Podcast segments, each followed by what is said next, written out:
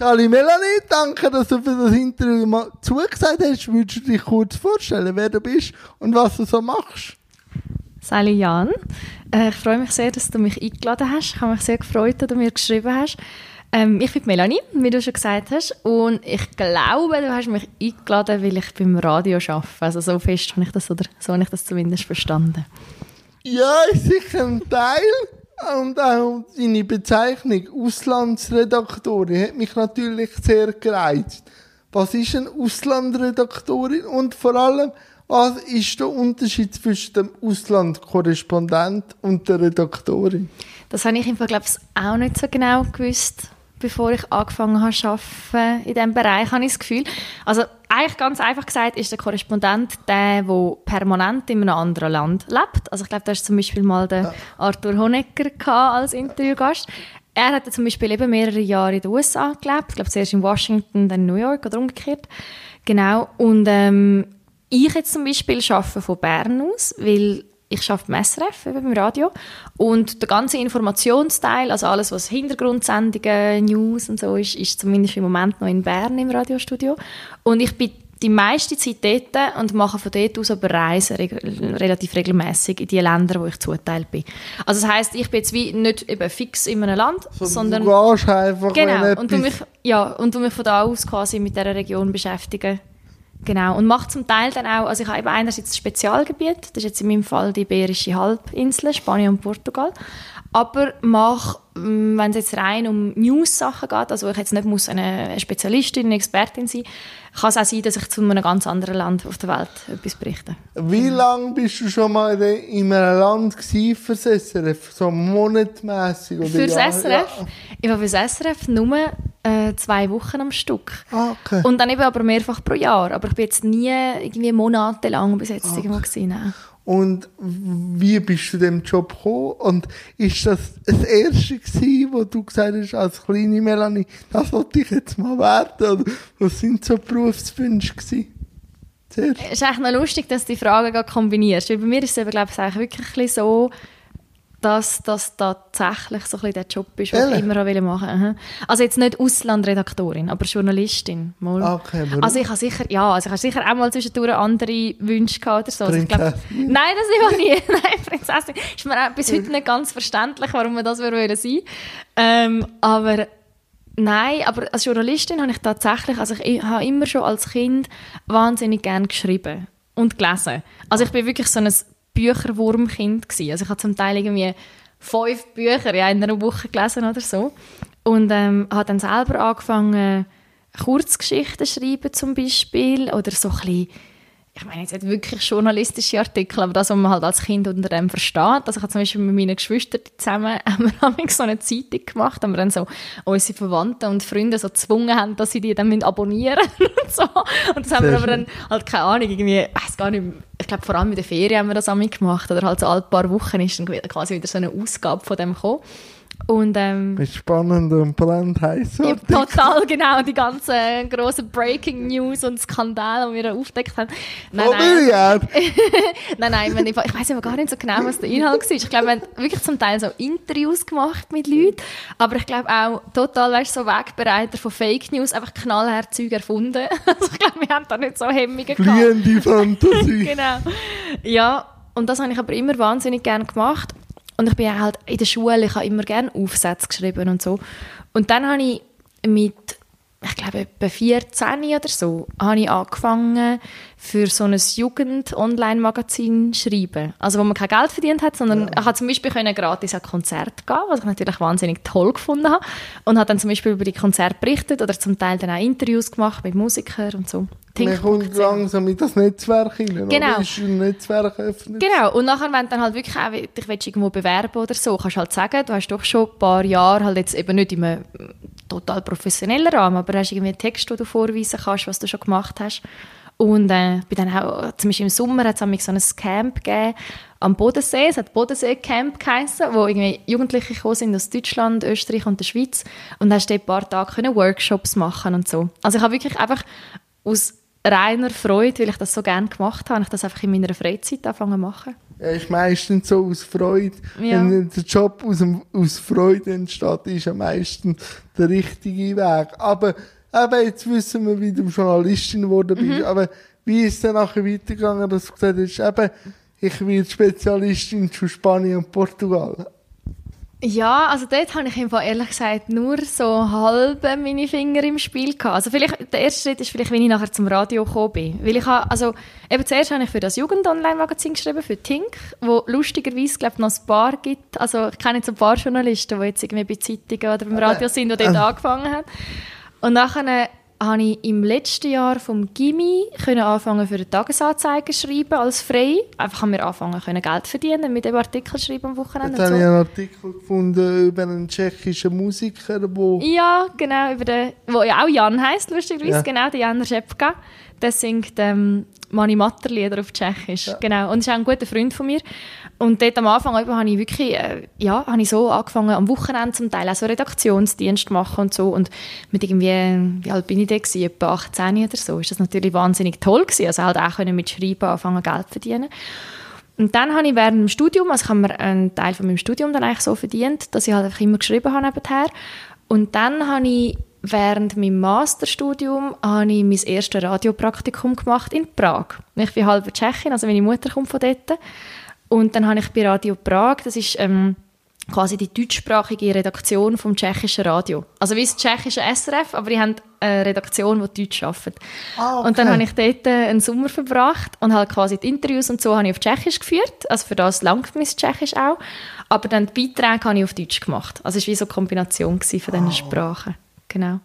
Ja, und dann habe ich dort gemerkt, dass ich Radio wahnsinnig toll finde. Und dann habe ich mich nach dem Studium dann auf ein Praktikum beworben bei SRF 4, beim Infokanal vom Radio, also SRF 4 News. Ähm, habe das bekommen und habe dann dort zuerst mal also eben das Praktikum gemacht, dann durfte ich dort anfangen zu arbeiten. Und dann nach etwa glaub, zweieinhalb Jahren oder so habe ich dann den Sprung machen in die Auslandredaktion. Was bedeutet, also wie wichtig und was bedeutet die News an und für sich? Was sind für dich Nachrichten? Im Fall News an sich bedeutet mir nicht einmal so viel. Also, nein, also wenn ich, sagen wir so, wenn ich jetzt zum Beispiel am Arbeiten bin und bin wie selber zum Beispiel in eine Geschichte involviert, also jetzt zum Beispiel, ja, sagen wir jetzt gerade ein klassisches Beispiel jetzt der Brexit, wo sich so viel entwickelt hat in letzter Zeit, oder? Also sobald ich zum Beispiel selber also am Arbeiten bin, an den Redaktionssitzungen bin, wo man über das redet, ich bekomme mit, was die einzelnen Sendungen machen, dann fühlt es sich bei mir fast ein bisschen an, vielleicht wie jemand, weißt, der gerne Serien schaut, wo dann so wartet, was passiert jetzt als nächstes, oder? Also dann warte ich schon so auf die Entwicklung, so, ah, wie kommt jetzt die Abstimmung heute Abend im Parlament raus? Und dann kann es mir wirklich passieren, dass ich quasi, weißt, so vor dem Handy sitze und warte, bis das jetzt Immer kommt und so. Wirklich so. Aber das ist eigentlich mehr, solange ich wie selber in den Newsfluss eingebunden okay. bin. Und sonst geht es mir ehrlich gesagt eher so, dass mich wirklich so ein bisschen die Hintergründe interessiert. Also, also warum News passiert etwas? Den News. Genau, also News verstehe ich halt wirklich als etwas, wo wirklich, sagen wir jetzt so ein bisschen die schnelllebigen Nachrichten sind, oder? Und das, was mich wirklich interessiert, ist eben quasi die Geschichte dahinter. Also zum Beispiel, eben, warum passiert das? Oder was also bedeutet so das für die Leute? Oder? Genau, genau. Oder was macht das mit den Leuten? Oder so. Irgendwie, ja, also mich find, interessiert eigentlich wirklich mehr so die Geschichte hinten dran, als jetzt quasi eben Push-Nachrichten auf dem Handy. So. Also, weil ich zum Beispiel Ferien habe, merke ich, hänge ich mich eigentlich recht aus, aus dem so schnellen Newsfluss, sondern du eher dann so ein bisschen lesen. Lesen, genau. Oder halt eben so ein bisschen, sagen wir mal, mich alle paar Tage weißt, wieder einschalten und versuchen, so ein bisschen die grösseren Bögen einfach verfolgen, was ist jetzt passiert, über vielleicht ein paar Tage oder sogar ein, zwei Wochen hinweg. Das und merke dann wie so... vom Computer. Ja, ein bisschen das. Oder ja, oder versuche mit jemandem reden, der sich in dem wirklich auskennt oder so. Genau, und dann merke ich, wie so, dass eigentlich so die Schnelllebigkeit, also weißt so eben, eben die News, die quasi ja, könntest im Minutentakt verfolgen und es wird ständig etwas Neues reinkommen, dass mir das eigentlich gar nicht so viel sagt. Aber das, was dir liegt, wie ist da die Nachfrage noch gross, dass es eher in die Tiefe geht, die Entwicklung? Oder wie nimmst du das wahr? So Hintergrundbericht? Ja, also ich hoffe ehrlich gesagt, dass es so ist. Wie nimmst du es aber wahr? wenn du hoffst. Ja. Weil dann hoffst du ja, ja etwas anderes siehst. Ja, also ich glaube jetzt so ganz grundsätzlich, oder, sagt man ja schon, dass sich der Medienkonsum sehr verändert hat in den letzten Jahren, also einfach auch durch Technologie, eben zum Beispiel mit den Smartphones oder so, dass halt die ganze Push-Nachrichten bekommen Also ich glaube, die Entwicklung ist recht offensichtlich, dass wir eben zum Beispiel nur schon, ja, wenn ein Ereignis passiert, dass dann auch ein die öffentliche Erwartung ist, dass innerhalb von ein paar Minuten man über das Bescheid weiß. Also ich glaube, das ist ein Fakt. Aber ich habe eigentlich schon das Gefühl, dass viele Leute zum Teil vielleicht auch ein bisschen müde sind von dem so ständigen zugetrönt ja. werden. Und darum glaube ich eigentlich, auch weil wir heute so viele Quellen haben, oder? dass du eigentlich eben, du kannst über soziale Medien, du kannst über jenste Kanal kannst du deine Nachrichten beziehen. Darum habe ich eben eigentlich schon das Gefühl, dass die Leute, oder viele Leute zumindest einen Wert drin sehen, ähm, ja, vielleicht einen Kanal haben oder eine Person haben oder so, wo sie das Gefühl haben, gut, wenn die mir das erklärt, dann kann ich wie auch vertrauen, dass es stimmt. Oder eben die Person ist fähig, durch ihr Hintergrundwissen mir irgendwie auch einordnen, oder was das heisst. Dass es nicht einfach nur ist, das und das ist passiert, sondern eben, was bedeutet jetzt, dass das passiert ist? Warum ist das passiert? Was sind die möglichen Folgen davon? Und ich habe schon das Gefühl, dass es etwas ist, was die Leute schon immer noch zu schätzen wissen. Und wie äh, einfach oder schwierig ist es, einen objektiven Bericht zu machen, also dass nicht deine Prägung dahinter durchdrückt? Das ist eine mega interessante Frage. Und ich glaube, dort sind wir ja auch, also eben ich arbeite im SRF und dort haben wir ja auch eine andere Verpflichtung als ja. andere Medien. Also weil, wenn du bei einem privaten Medienunternehmen schaffst, dann darfst du zum Beispiel ganz klare politische Haltung haben und wirst je nachdem... Je nach Sender. Ja, genau. Oder, ja, also zum Beispiel extrem, also man könnte es in der Schweiz anschauen oder ja, keine Ahnung, in den USA ist wie so ein bisschen klar, ja. wenn du bei Fox News schaffst, bist du jetzt wahrscheinlich nicht irgendwie... Also nicht, da kann nicht eine republikanische Haltung einnehmen, genau. oder? Also das können schon, aber du bist nicht lange beim Sender. Ja, mal, also bei Fox, oder, wäre es jetzt quasi eher so, eben, sagen wir jetzt mal die Rechte rechte oder die, ja. die genau, konservative. konservative Position.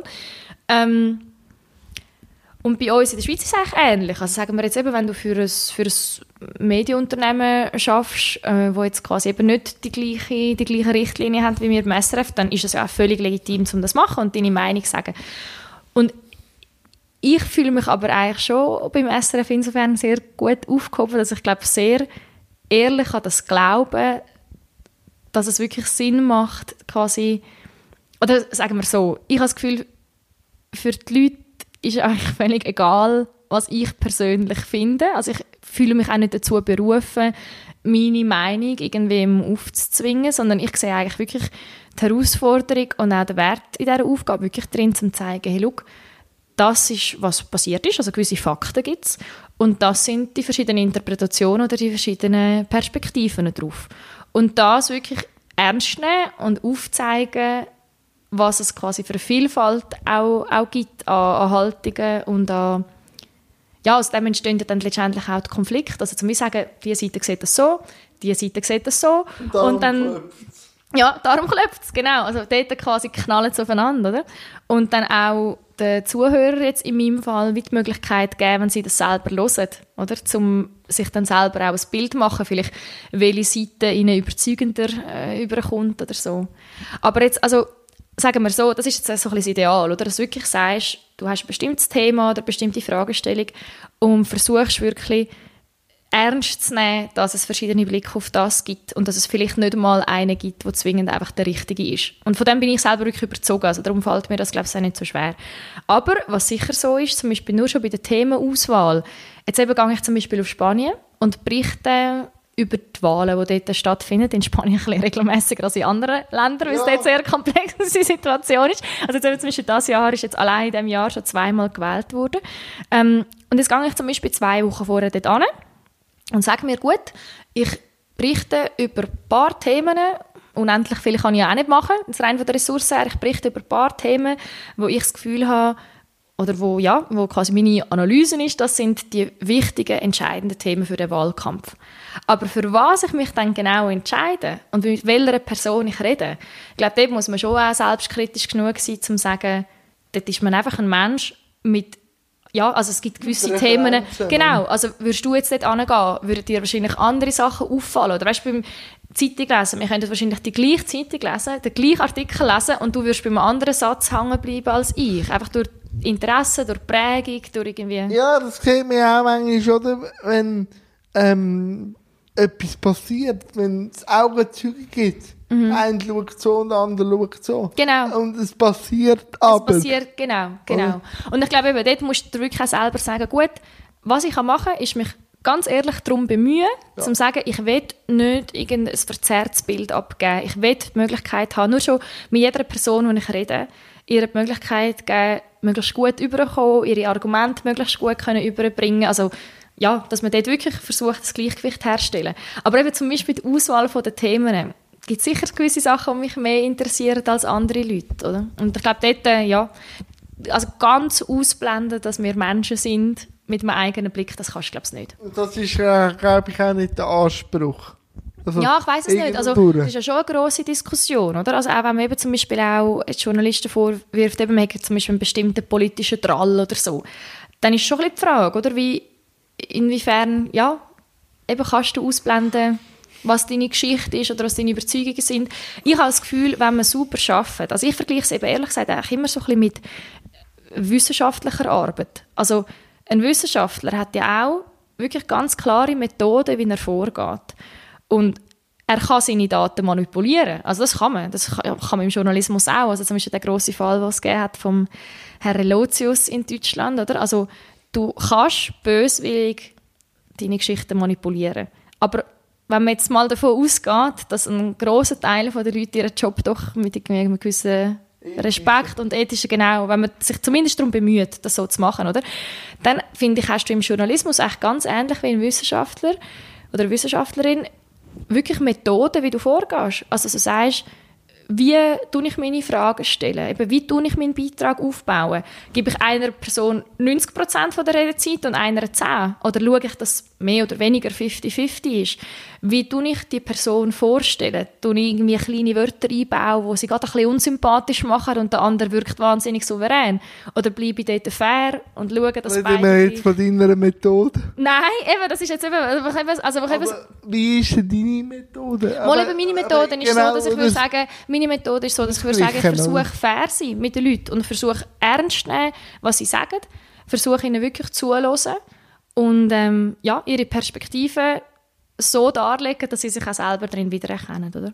Also mal, insofern ist schon meine Methode. Ich habe gedacht, du sagst, weißt, und du mich fragst, eben kleine Wörter einbauen zum Nein. Äh, also das wäre für mich eben absolut unethisch, äh, aber, aber so ich glaube, du, das, was du jetzt erklärt hast, sieht man auch deine Methoden ein bisschen. Aber ja. Das, oder? ja, aber eben, ich, finde es eine ganz interessante Frage. Eben am Schluss eben bist du doch ein Mensch, der mit den Leuten redet. Ähm, und ich glaube auch, wie du dich den Leuten gegenüber verhaltest, oder? Tun sie sich auch anders dir gegenüber öffnen zum Beispiel. Und für mich ist es gleichzeitig auch das, was mir an dem Job am allermeisten Freude macht. Also, aber ich habe ich hab ehrlich gesagt das Gefühl, wenn man wirklich ehrlich die Haltung hat, dass es nicht einfach ist, ah ja, das sind Regeln, wo ich mich jetzt muss daran halten, weil ich da arbeite, Nein, sondern du, dass du wirklich sagst, du das macht Sinn. es ja vor, genau. ich habe ein paar äh, Interviews gelesen. Das also, freut mich, wenn du das so siehst. Das äh, freut mich, wenn mir das wirklich, klingt. ist wirklich so, weil eben, es gibt ein Interview, das man auch findet im Internet, wo du das Büro erklärst von beiden. Mhm. Und so eigentlich zuerst den Bogen spannst. Mhm. Für den du meinst Büro. das mit, ja, ja. mit dem Spanien, oder? Genau. Franco-affin, franco-kritisch. Genau. Oder? Hast du jetzt zuerst über das Büro. Einfach mhm. mal so grundsätzlich. Und dann bist du auf die Menschen zugegangen. Genau. Ja, das weiss ich noch genau. Also vielleicht kann ich ein bisschen den Hintergrund ja. erklären. Also, das kann ich auch verlinken. So. Sehr gerne, sehr gerne, genau. Also dort ist es darum gegangen, ähm, ich muss jetzt gerade überlegen, ich glaube, das war eine von meinen ersten Dienstreisen gewesen. Die erste oder die zweite. Und, also auf Spanien jetzt, genau. Und ähm, eben, es ist darum gegangen, wie geht das Land mit seiner Geschichte um, wo ja bis Mitte 70er Jahre Diktatur hatte, eben unter dem Franco. Und vieles von dem nach wie vor nicht aufgearbeitet hat. Und dann habe ich quasi zwei Personen genommen. Den Präsident von der Franco-Stiftung, also wo man nur schon ganz klar in der Funktion angesagt auf welcher Seite das da steht, oder? Und einen Historiker, der sehr kritisch mit dieser Geschichte umgeht. Und dann habe ich wirklich gefunden, anhand von diesen Büros, kannst du wirklich sagen, sind zwei Männer, in zwei Büros. Im gleichen Land? Im gleichen Land, aber eigentlich sind es zwei Welten. Ja. Also die haben so einen anderen Blick auf die Geschichte, oder? Dass, ähm, ja, wirklich musst du sagen, Aber eben, was ich schön finde, du hast von dem am Büro aufhängig gemacht und nicht an der Person. ja, ja. Also- Genau. Also das hat vielleicht auch etwas damit zu tun. Also ich finde, manchmal, weißt, ein bisschen Attribute zu einer Person geben, sagen, wie alt sie ist, vielleicht auch ein bisschen, wie sie aussieht. nein, Gerade ja. beim Radio finde ich es eigentlich noch gut, oder? Dass du dir ein bisschen kannst vorstellen wie die aussieht. Aber eigentlich ist es einfach egal. Also ob die Person Ja. dick oder dünn oder gross oder was eigentlich Aber ist. eigentlich manchmal fände ich nicht das schon Bashing an, dass man manchmal Person äh, überzeichnet. Ja, ja, oder? genau, genau. Und dann hast du das Büro gemacht. Es Also ist lustig, dass das so aufgefallen ist. Also ich muss sagen, das ist eben etwas von dem, was mir eigentlich auch an diesem Beruf am meisten Freude macht. Ähm, also vieles ist auch ein Spiel mit der Sprache, oder? Also dass du dir auch wirklich überlegst, ähm, eben, wie kann ich das jetzt erzählen, damit, also für mich ist eigentlich das so ein bisschen mein Wunsch, dass jemand das zum Beispiel lost, der jetzt ganz grundsätzlich weißt, sich jetzt nicht wahnsinnig interessiert für Hey. japanische Politik, oder? Das Und dann das lost, bist du, würdest du dich als so eine Person verstehen? Also, ich habe schon den Franco ein bisschen gestreift, weil mir einfach der Zweite Weltkrieg Mhm. interessiert hat. Und dann spielt er ja eine aktiv-passive Rolle, Genau. je nachdem. Er hat er dann seine eigene Suppe gemacht, aber er hat ja die gleiche Strömung gehabt, oder? Ja, Und absolut. dort habe ich kurz gestreift. Ja. Nein, aber eben, also für mich ist eigentlich der Anspruch in meiner Arbeit, um mir wie sagen, also für mich wäre eigentlich das Schönste, wenn jetzt zum Beispiel jemand daheim am Kochen ist und dann läuft halt hin ein Radio und dann kommt so ein Beitrag und eben eigentlich interessiert er sich jetzt nicht wahnsinnig für das Thema, aber bleibt irgendwie hängen. Weil er findet, hey, ist eigentlich doch noch spannend, was sie da Am erzählen. Büro. Ja, genau, am Büro. Und eben, ich glaube, zum Teil kannst du das wirklich machen, indem eben zum Beispiel, eben je nachdem, wie du einsteigst, je nachdem, wie du es beschreibst oder so, oder irgendwie... Wie du es formst, oder? Also, wie du Genau. den Aufbau machst. Genau. Dramaturgie. Genau, Dramaturgie, Dramaturgie, genau. Und zum Beispiel etwas, was ich jetzt gerade gemacht habe bei meiner letzten Dienstreise, wo jetzt ähm, nochmal gewählt ist worden in Spanien, jetzt am 10. November ist das gewesen, ähm, habe ich mir auch gedacht, gut, jetzt muss ich doch den Leuten irgendwie erklären, jetzt Warum? wird schon, genau, jetzt wird schon das zweite Mal in diesem Jahr wird gewählt. Wieso? Und dann habe ich wirklich überlegt, was könnte ich jetzt für ein Bild nehmen, um das zu beschreiben.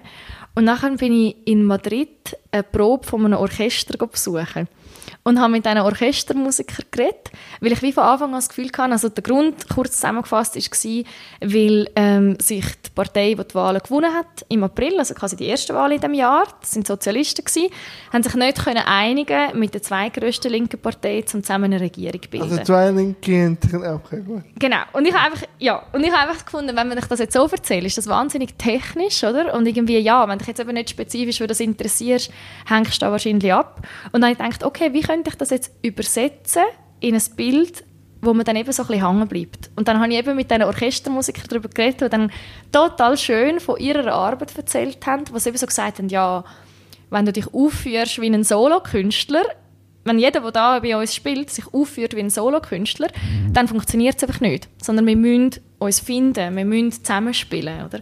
Und dann habe ich quasi das gebraucht, um wie sagen, was eigentlich die Politiker hätten müssen machen damit es funktioniert hätte. Also eben, dass sie wieder daran gescheitert sind, zum miteinander zu spielen. Sondern dass wie jeder einfach so auf seine auf seine kleine Solo-Ding gestanden hat. oder? Ja, also mir, mir hat es total überzogen, dass es wirklich schafft, das zu erklären, was da passiert ist. Und mir selber hat es natürlich auch ein bisschen mehr Spass gemacht, um das so zu erzählen, als jetzt eben einfach technisch sagen, bildreich, die oder? Partei oder und die Partei und irgendwie nur schon die Namen kann man sich ja irgendwie vielleicht gar nicht merken. Nein, eben bei, bei, bei einem so einem Land, wo so zerstritten ist, kann ja Genau. das dann auch wieder kehren. Also, Genau. es es ist ja nicht stabil, wenn du so willst. Mhm. Ja. Das, die nehmen gar nichts bringen, vielleicht sind die im halben Jahr wieder weg. Ja, oder eben, wenn du dich nur schon nicht regelmäßig mit dem befasst, oder? Aber ich weiss Hörst nicht, wer- einmal kurz, Wer dann gewonnen hat jetzt die zweite Wahl? Das weiß ich nicht. siehst du, Aber, genau. Also mich nochmal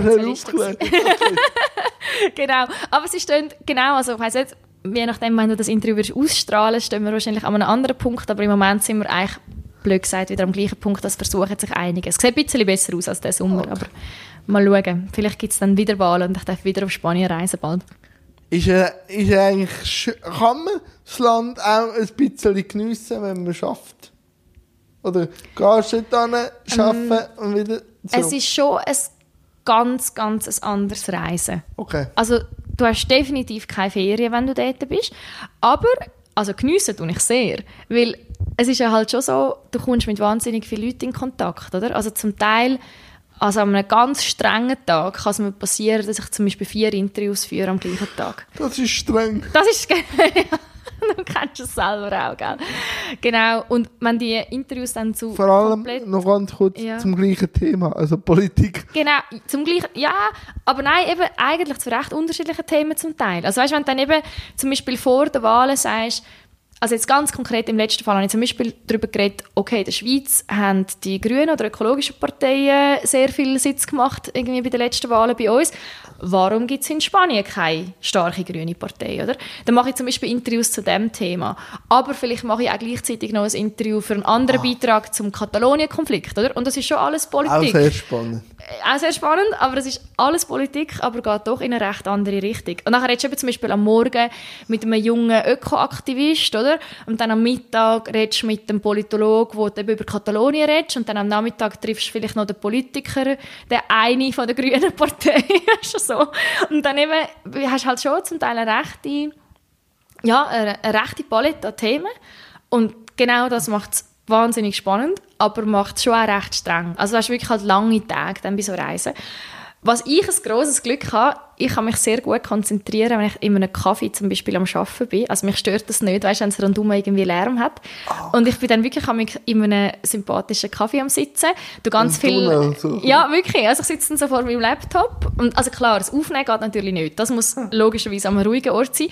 Aber halt meine Texte schreiben, mich auch auf Interviews vorbereiten, da kann ich wirklich recht in ein Tunnel hineinkommen. Und dann hocke ich irgendwo im Kaffee, tue grossartige spanische Tapas essen, neben dem Arbeiten und bin einfach dort. Also von dem her eben, klar, ich genieße es auch, ich bekomme etwas mit, auch vom, vom Land, quasi von der Atmosphäre. Aber also du gehst nicht Museen, Touren machen oder irgendwie die grossen Spaziergänge am Meer oder so. Da kommst du definitiv nicht dazu. Nein, nein, aber wie hat sich denn das herauskristallisiert, dass du jetzt die Iberische Halbinsel Also das hat sicher Mach. damit zu tun, ich habe, also mit der Sprache, oder? Also ich rede Spanisch, Portugiesisch kann ich leider noch nicht, das hätte ich sehr gerne lernen. Also ich verstehe es, ähm, wenn man Spanisch und Französisch kann, dann versteht man relativ viel, zumindest halt, wenn man es, wenn man es liest, oder? Und in Portugal kann man sich auch recht gut durchschlagen mit, mit Englisch und mit Französisch. Aber Spanisch rede ich und das hat sicher mit dem zu tun gehabt, dass man mir das zuteilt hat. Aber es ist so gewesen, also quasi, wenn du dich bewirbst auf einen Posten als jetzt Auslandredaktorin oder Auslandredakteur, dann bewirbst du dich nicht auf, also steht dann quasi nicht in der Ausschreibung, wir suchen Spanierin. bitte angekreuzt? Nein, nein, also du suchst quasi nicht die Spanier-Redaktorin, oder? Sondern du wirst eingeladen und nachher schaut man sich mit dir an, was quasi dein, dein, dein Rucksack ist, den du mitbringst und eben zum Beispiel die Sprache, die du redest, gehört auch dazu, oder? Und dann hat es wirklich ganz praktische Gründe. Also jetzt zum Beispiel in meinem Fall, eben ich rede noch Tschechisch von die aus und interessiere mich natürlich darum auch jetzt für die Region, für Osteuropa.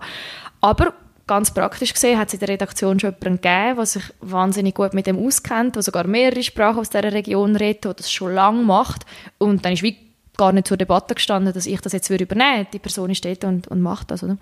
Und darum, genau, ähm, ja, ist dann quasi so ein bisschen, das ist dann auch eine grosse Aufgabe von meinem Chef, oder? Um natürlich die Leute positionieren, wenn man da auch anstellt und ähm, wenn man wel- welches Gebiet zuteilt. Und noch kurz, wenn jetzt auf diesen zwei äh, Ländern nichts passiert, wie muss ich mir jetzt schon vor? Also, etwas passiert ja immer, oder? Ja. Das ist jetzt genau das, wo ich vorher gemeint habe mit, dem, mit den News. Also, es interessant wird es eigentlich auch dann, wenn es nicht nur die Geschichten sind, wo du eben, also Wahlen ist wie klar, Dann- musst darüber berichten. Das ist wie logisch, oder?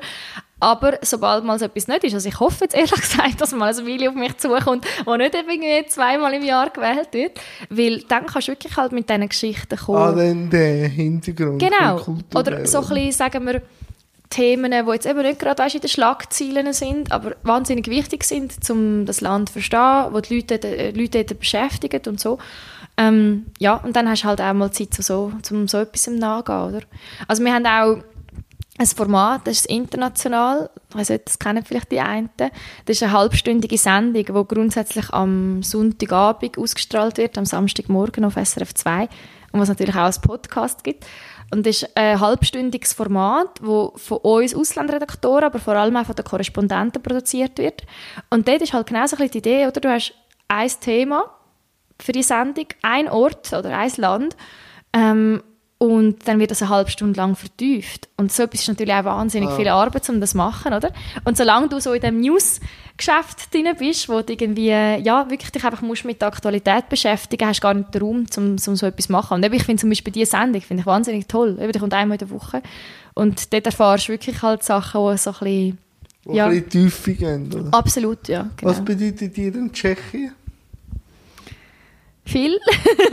ja, wahrscheinlich schon viel. Aber es ist eine lustige Frage, oder was bedeutet einem ein Land? Also sagen wir so, ähm, also es ist einfach ein Teil von mir.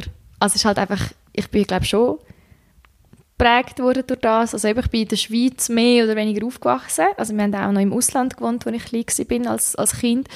Ähm, aber ich habe nie länger in Tschechien gewohnt. Also ich habe, das längste, was ich gewohnt habe, dort am Stück ist zweieinhalb Monate oder so. Aber ähm, ich habe halt als Kind jede Sommerferien dort verbracht, mit meinen Großeltern. Ich bin ah. zweisprachig aufgewachsen. Ähm, und klar, also es ist noch schwierig zu sagen, oder? Was bedeutet dir Kam? oder der Ort, wo du aufgewachsen bist, ist halt wie so... Also immer was mehr, bedeutet dir immer, die Schweiz? Immer mehr, also was mir die Schweiz bedeutet. Ähm, es ist so manchmal ein bisschen nicht, ich würde nicht Hassliebe sagen, aber es ist so manchmal bisschen so, ja, ja, so ist halt die Schweiz. Ja, ähm, klar. aber Gut, aber genau das habe ich gegenüber Tschechien auch. Also ich meine, wenn ich sage, es bedeutet mir viel, heisst es überhaupt nicht, es bedeutet mir nur positive Sachen. Sondern es ist quasi einfach, einfach ein Teil von mir. Und dann gibt es natürlich die Sachen, weißt du, wo so eine gewisse Nostalgie auch hast. Also ja, tschechisches Essen, genau. Oder zum Beispiel Weihnachtsgutzli. Also ich bin jetzt einfach überzogen davon, dass es nirgendwo auf der Welt so eine Weihnachtsgutzli gibt wie bei uns. Aber natürlich auch Backen von meiner Mami, oder? Das ist auch klar. Ähm, genau. Gegessen? Schon gegessen. Und auch, ich bin auch immer aktiv beteiligt an der Produktion. Das ist, äh, also, nebenbei essen. genau, ja, genau. Nicht am nur, Verwerten. Nicht nur am Verwerten. Nein, nein, nein. Da nehme ich mir auch wirklich sehr gerne an Zeit dafür. Eben klar, oder? Und zum Beispiel so Traditionen oder natürlich auch einfach, einfach die Menschen, also meine Verwandten und Freunde dort und so, das bedeutet einem wahnsinnig viel. Aber ich sehe natürlich auch ganz viele Sachen, die ich sehr problematisch finde oder wo ich auch ein gespaltenes Verhältnis habe dazu. Also eben, ich kann eigentlich sagen, wohl, Barrierefreiheit in der Schweiz weit weg von Gut mhm. und Böse ist, aber rein vom Standard, von, vom äh, von sozialversicherten Netz und so, haben wir da schon etwas vom Besten. Also, wenn ich manchmal so höre, Kollegen, nicht einmal weit von uns weg, Deutschland, dann würde es mir manchmal ein bisschen grauen. Also so, ja. da, ist, da bin ich schon froh. Ich würde mir manchmal ein bisschen mehr wünschen, ein bisschen mehr Mut. Ich kann aber auch verstehen, also nicht verstehen, aber ich fasse immer mehr einfach schätzen, unser politisches Sein. Also mhm. auch, weil eben, wenn du jetzt hörst, eben jetzt im falschen Verspann, zweimal gewählt in einem Jahr, das Viermal in den letzten... Das würde in der Schweiz nie passieren.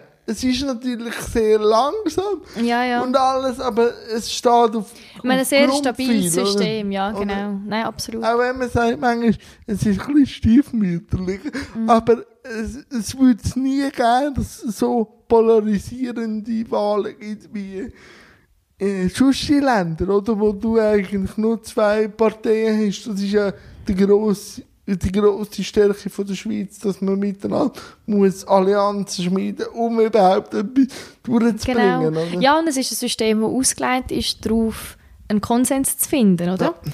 Genau, und das ist natürlich in vielen anderen Systemen, die sind überhaupt nicht auf das ausgerichtet. Oder nicht mehr. Sie sind vielleicht mal darauf ausgerichtet gewesen, aber haben sich auch... Was ich noch ansprechen Thema Tschechien, du, du hast äh, bei einer deutschen Redaktion geschafft, wird Deutsch-Tschechisch anders denken als Deutsch-Deutsch.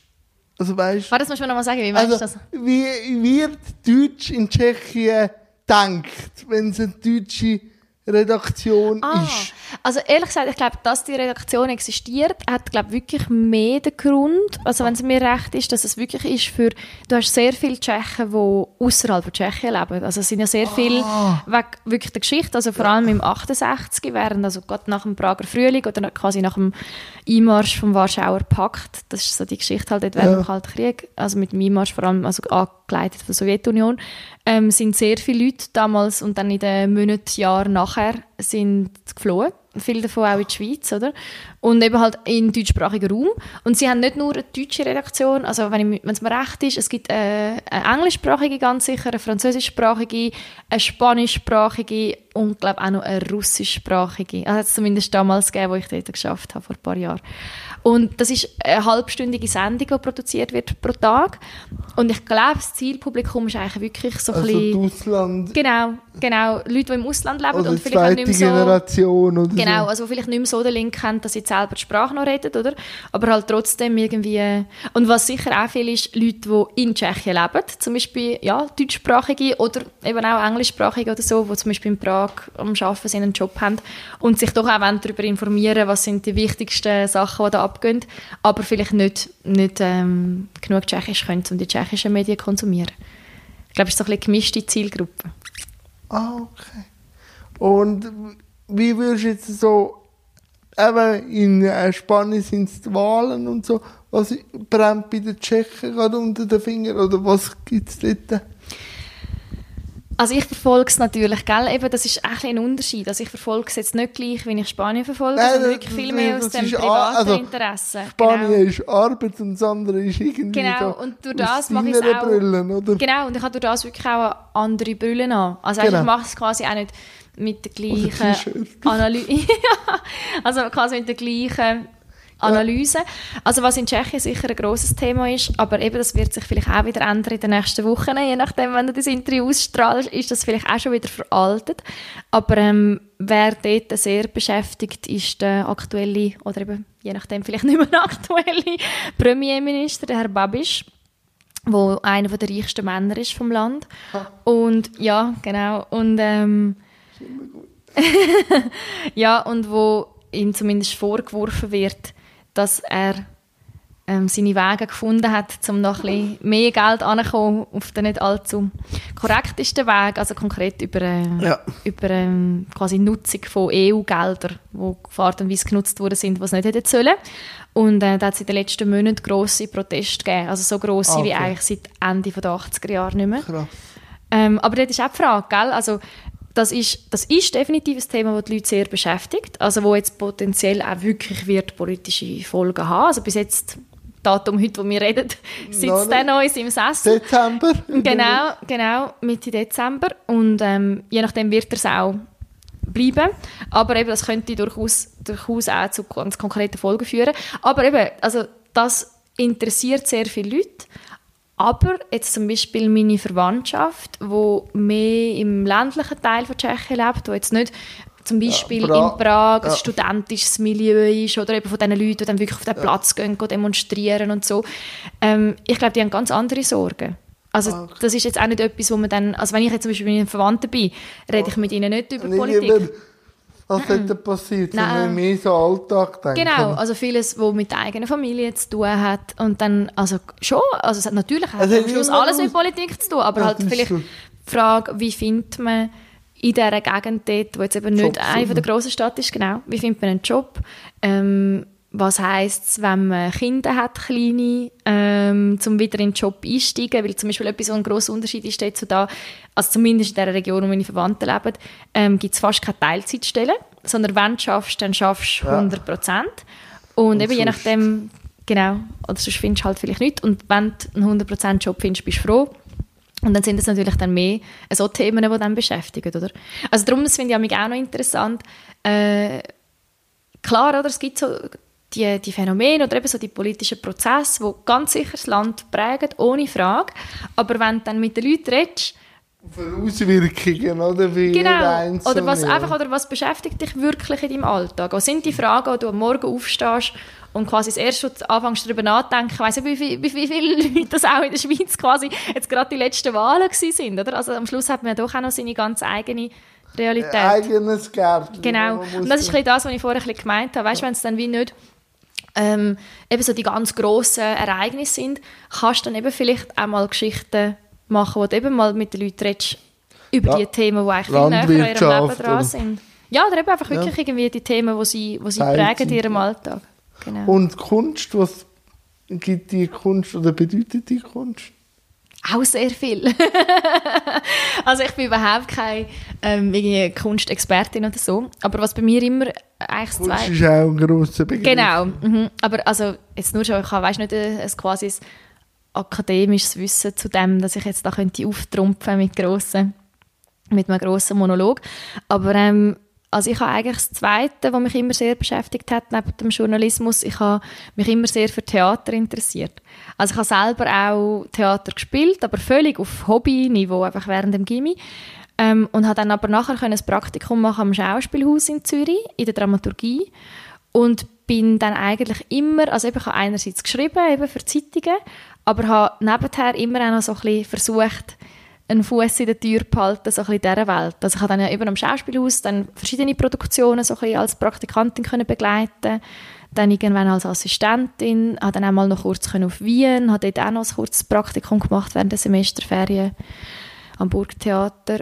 Und nachher bin ich auf Zürich wieder gekommen und habe dann an verschiedenen kleineren Häusern mich so ein bisschen mitarbeiten also zum Teil auch zum Geld verdienen, also habe auch ganz simple Sachen gemacht, also keine Ahnung, was halt so anfällt, oder? Man muss auch jemanden den Einlass machen und die Billett kontrollieren und die Kasse machen und so, so Sachen habe ich auch gemacht, weil mir einfach die Welt wahnsinnig gefallen hat. Und da gibt es ja ein Projekt mit einer Kollegin, oder? Genau, genau. Also ich habe dann letztes Jahr, oder vor zwei Jahren ist es jetzt schon, genau, haben wir angefangen, also ich habe eigentlich quasi ähm, mit ihr zusammen ein Bühnenstück, man kann es eben nicht so richtig als Theater bezeichnen, aber ein Bühnenstück quasi auf die Beine gestellt. Also sie singt ähm, und dann haben wir mit zwei Freunden von ihr, die Spanier sind, was aber echt mehr ein Zufall ist, ähm, genau, haben wir ähm, ein Bühnenstück gemacht, wo ich Texte dazu geschrieben habe und dann mit ihr quasi das zusammen inszeniert und eben sie drei sind auf der Bühne gewesen.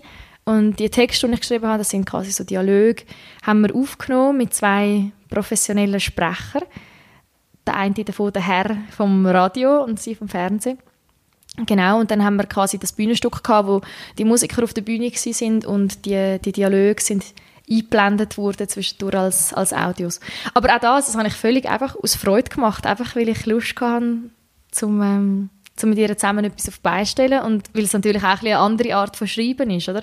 Also so das kreatives Schreiben ist nicht, nicht genau das gleiche wie für einen Radiobeitrag. Kann ich mir noch vorstellen. Genau. Kann ich, und selber gespielt. Also eben im Studium? Im Gimmi habe ich das gemacht, aber nachher ehrlich gesagt nicht mehr. Also das ist eben, weißt, weil du mich gefragt hast, was so mein Berufswunsch war. Ich habe mir schon mal ganz kurz noch überlegt, ob ich würde wollen probieren Schauspiel studieren. Also als ganz kleines Mädchen habe ich mir das wirklich mal, also ja, ist einfach so ein bisschen Schauspielerin, oder? Ist so. Also mir ist wirklich eher das als Prinzessin. Das hat mich nie interessiert. Ja, du kannst auch Schauspielerin, ja, Prinzessin spielen. Stimmt, schließt sich nicht aus, genau, wie wir wissen. Aber ähm, Nein, aber im Gimmi habe ich mir das ganz kurz überlegt. Würde ich probieren, wollte die Aufnahmeprüfung machen für eine Schauspielschule. Habe das aber dann relativ schnell abgehakt. Und was mich mehr interessiert hätte, wäre auch äh, versuchen gewesen, mich bewerben für ein Regiestudium. Also das ist quasi noch so ein bisschen anderes, was wie im Raum gestanden ist. Aber das habe ich dann auch relativ schnell, also ja, quasi abgehakt für mich, weil ich wie gemerkt habe, es ist dann schon nochmal recht eine eigene Welt. Und es ist auch schlicht nicht einfach, damit zu überleben. Also, selbst wenn du als Theaterregisseurin... Ist brotloses... Ja, ja, also nicht für alle, oder? Es gibt Nein. sicher Leute... Aber ich glaube, selbst wenn du als Theaterregisseur, Regisseurin in der Schweiz, sagen wir auch wirklich erfolgreich bist, also schaffst dich quasi durchsetzen dort, ist dein Leben halt doch so, dann hast du zum Beispiel mal, also so eine Produktion tut meistens etwa, also mit meiner Erfahrung nach, etwa zwei Monate bis zu der Premiere. Also quasi ab der ersten Probe bis zu der Premiere sind es etwa zwei Monate. Dann sagen wir, schaffst mal eben so zweieinhalb Monate irgendwie in Zürich und dann ist halt das nächste Projekt, das du darfst machen ist irgendwo in Deutschland und dann ist das nächste irgendwo in Österreich und so. Und das ist eben das Beispiel von, wenn du sehr erfolgreich bist, weil das heißt, du hast regelmäßig Projekte, die du kannst schaffen, oder? Aber es ist halt wirklich so, dass sich das ganze Leben nach dem Job orientiert und halt auch eine grosse Unsicherheit da ist. Und das habe ich relativ schnell gemerkt, da bin ich dann vielleicht doch ein bisschen zu bünzlig dafür. Da brauche ich dann vielleicht schon eine gewisse Sicherheit. Also zum, genau. Ja, und vielleicht schon einfach ganz praktisch, oder? Das weisst irgendwie, ich gehe jetzt mal davon aus, dass ich auch noch in drei Monaten meine Rechnungen zahlen kann. Das finde ich persönlich, genau, das finde ich persönlich noch beruhigend so. Es gibt sicher Leute, die das würden besser vertragen als ich, die Unsicherheit. Und ein Buch schreiben? Das habe ich tatsächlich schon mal gemacht. Aber auch also im sehr, sehr, sagen wir, also weißt, im sehr bescheidenen Rahmen. Also ich habe das als meine Maturarbeit, habe ich ein Buch geschrieben. Über was? Über, ähm, also es ist eine erfundene Geschichte quasi, wo aber spielt in, sagen wir, realen Umständen in Tschechien, oder damals in der Tschechoslowakei, in 89, also während der samtenen Revolution, also quasi gerade, das war parallel zum, zum Fall von der Berliner Mauer ähm, wo dann auch quasi in Tschechien das kommunistische Regime gekippt ist ähm, und, oder eben Tschechoslowakei noch damals, um das korrekt zu sagen. Und dann habe ich mir quasi eine Geschichte ausgedacht, wo also meine Idee war eigentlich ähm, eine Geschichte, die in einem abgeschlossenen Raum spielt, also tatsächlich in einem also wenn ich jetzt ein bisschen ins Detail gehe, äh, quasi in einem Forschungszentrum, wo ein in sich geschlossenes System ist, wo eigentlich niemand rein und raus kann, so in den tschechischen Wäldern, und dass sich quasi dort drin das Gleiche abspielt, wie sich draussen im Land abspielt. Also quasi die verschiedenen Schritte von dieser Revolution und von diesen ah, politischen Veränderungen. Genau, tut sich quasi dort drin so spiegeln. Genau. Und ähm, ich habe immer, eben weil ich so gerne geschrieben habe als, als Mädchen, habe ich glaube immer den Wunsch gehabt, um ein Buch zu schreiben. Und dann war irgendwann, gewesen, ja, jetzt mache ich dann Matur, jetzt muss ich mal Maturarbeit schreiben. Und dann ist eigentlich so ein bisschen mein psychologischer Trick gewesen, um mir zu sagen, ja, wenn ich dann ein Abgabedatum habe und gesagt habe, ich schreibe ein Buch, dann muss ja dann dort auch etwas liegen. das gut oder schlecht? genau. Ja, und dann habe ich mir quasi mit dem, wie es halt selber so ein bisschen eine Deadline gesetzt. Oder? Und ich gesagt, dann gut, jetzt machst du das. Ja, manchmal sind Deadlines auch gut. Eben, nein, also mir hat es wirklich, ich glaube, ich hätte das einfach so schnell gemacht. Und ich bin dann wirklich auch, also wie alt bin ich da gewesen? Eben 17 oder so bin ich dann auch drei Wochen im Sommer in unser Haus auf Tschechien und habe dort drei Wochen geschrieben an dem. Und das hätte ich also nie im Leben gemacht, wenn ich jetzt nicht so eine Abgabe-Ding hätte. Und darum, also ich finde es nach wie vor lässig, habe ich das gemacht und so, aber also ich habe es dann auch also es ist nicht veröffentlicht worden bei einem Verlag. Ich habe das dann einfach selber quasi, es gibt so Möglichkeiten, so einem Selbstverlag das irgendwie rauszugeben. Und es hat aber am Schluss dann doch ausgesehen wie ein Buch und das ist ja schon noch schön, wenn man das irgendwie... bei dir im Bücherschrank. Genau, bei mir und bei auch wiederum, wie, weißt du, damals mit dieser Zeitung als Kind, natürlich all meine Verwandten gezwungen. Nein, nein, aber so bei meinen Freunden steht es zum Teil noch im Regal und bei meiner Familie natürlich auch und so. Ja, genau. wir haben eigentlich Verwandte, eben auf das Buch, äh, ist es auf Deutsch rausgekommen? Ja, es ist auf Deutsch rausgekommen, okay. ja, genau. Aber also, also ich habe es auf Deutsch geschrieben. Okay. Und wie ist es angekommen bei Kollegen, die jetzt auch vielleicht einen tschechischen Hintergrund haben? Ähm, einen tschechischen Hintergrund haben, weiß ich gar nicht so recht. Also klar, meine Schwester natürlich oder, oder meine Eltern, die es gelesen haben.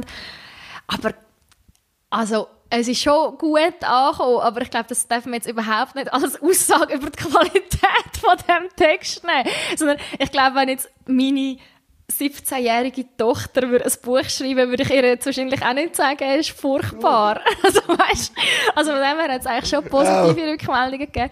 Aber ähm, nein, also sagen wir es so, auch ich selber jetzt, ich habe Freude, dass ich das gemacht habe, weil ich es cool finde, dass ich quasi mit 17 den Biss hatte, um zu sagen, ah, jetzt mache ich das und habe es wirklich durchgezogen. Das ist ja wie schon mal ein Wert in sich.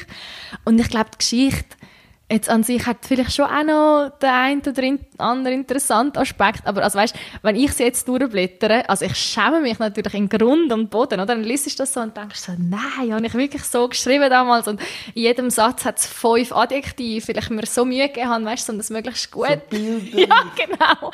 Also ich glaube, zumindest bräuchte es einen sehr, sehr guten Lektor oder Lektorin, der da nochmal durchgehen würde und wahrscheinlich etwa 30 Prozent rauskürzen, dann, dann wäre es vielleicht, dann, dann wär's dann vielleicht am Schluss etwas, was man könnte vorzeigen Mal, also ich habe eigentlich meine Themen eben so besprochen und eben, ich mache immer ein Segment bei, bei so Medienleuten, wo sie mir noch Fragen mhm. stellen können. Mhm. Gibt es die eine oder andere Frage, die du noch stellen? Ja, ich habe mir natürlich schon ein bisschen überlegt, gell? Also sagen wir so, ich bin ja grundsätzlich sind wir glaube überhaupt aufeinander gekommen, also muss ich mich korrigieren, falls das anders ist, aber in meiner Wahrnehmung ist das ja so, weil äh, ich das erste Mal von dir gehört habe oder ich das erste Mal gesehen habe im Rahmen von Tabu, von, der, von dem SRF-Format. Ich habe es gefunden, übrigens. Ich habe es eben grossartig gefunden. Und ich sage das jetzt einfach nicht nur, also ich habe nichts zu tun mit dem. Also nur weil ich beim SRF arbeite, also das Radiostudio... Nein, wirklich nicht. Also das Radiostudio in Bern ist sehr weit weg von wo so. auch immer das Tabu produziert worden ist. Also ich habe nichts auch von dem gewusst. Quasi, ich habe das genau gleich wahrgenommen wie jeder andere, der das gesehen hat. Also ich habe das erste Mal, glaube ich, irgendeinen Trailer gesehen, irgendwo auf Social Media und also dachte so, okay, das klingt noch recht cool. Und der Renato Kaiser habe ich so ein bisschen kennt, aber also auch null persönlich, einfach halt so, wie man ihn vielleicht kennt, als jemand, der irgendwie ein bisschen... Mit seinen YouTube-Videos. Genau, genau. Also ich habe wirklich nicht mehr über das gewusst, als jeder andere Zuschauer, Zuhörer auch. Und dann habe ich das angefangen zu schauen und du bist eben gerade vorgekommen in der ersten Folge und ich habe das so gut gefunden und habe, glaube ich, meine Begeisterung auch kundgetan auf den sozialen Medien und habe irgendwie so ein gesagt, hey Leute, schaut das, es ist so gut ja, und ich glaube, so bist du glaub, so, auf mich aufmerksam geworden. Und du auch auf mich. Genau. So. Genau, also ich bin eigentlich einfach dein absolute Fangirl gewesen. Und ich glaube, so, so sind wir, glaube zueinander gekommen. Und eben, also was mir eben dort so gefallen hat, ähm, ich habe also von meinem Studium her, ich habe Politikwissenschaft und Sozialpsychologie studiert. Und ich habe meine Masterarbeit geschrieben zum Thema Empathie. Oh. Und quasi wie... Schön. Ja, ich finde es auch schön, aber ja. Und, also ich habe eine Forschung gemacht in Tschechien, da bin ich auch wieder dort für das.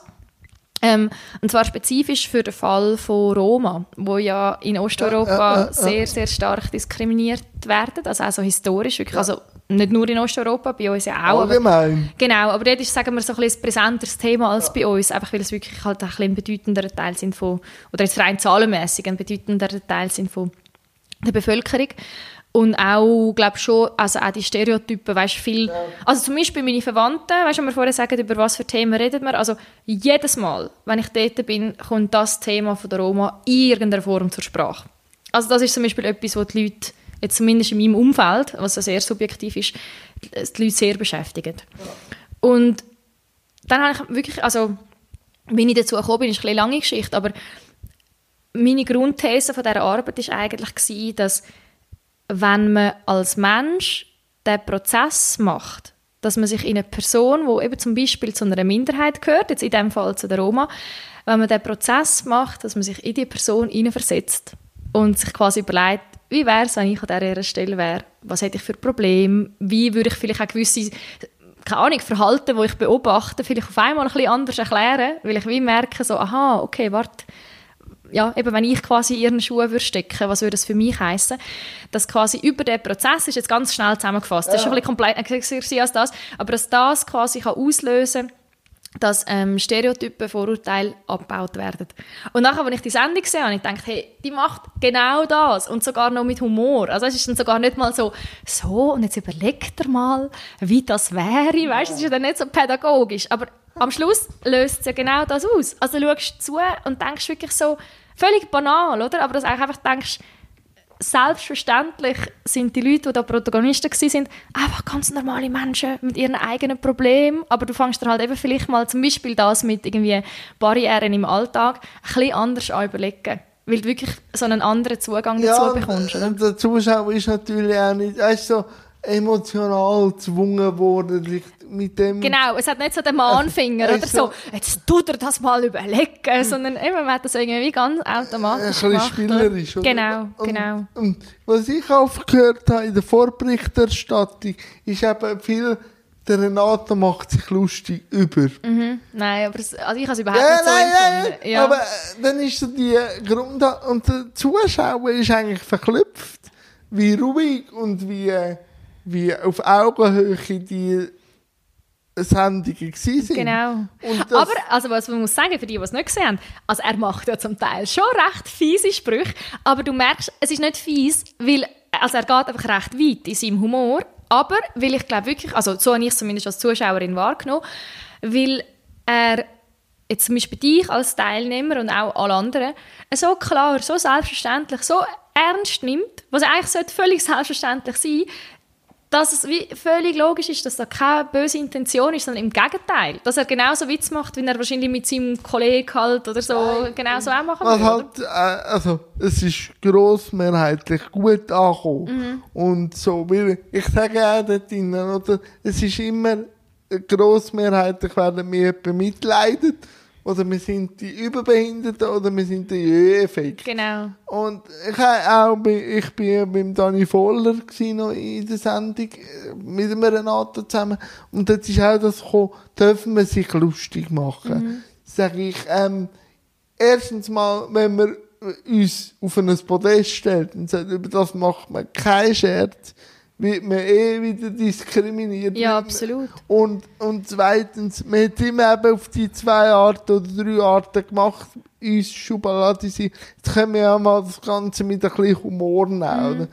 Und ja, also Entschuldigung, manchmal habe ich das Gefühl, also er macht sich ja mindestens genauso lustig über sich selber und durch das über die Gesellschaft. Ja, also es ist ja wahnsinnig entlarvend, wie die Gesellschaft umgeht mit Leuten, die jetzt nicht genau ins Raster das ist so. passen. Oder? Und vor allem, vor allem auch ähm, in den Sendungen, es ist ja auch oft passiert, dass wir Minderheit uns lustig über ihn genau, gemacht haben. Genau.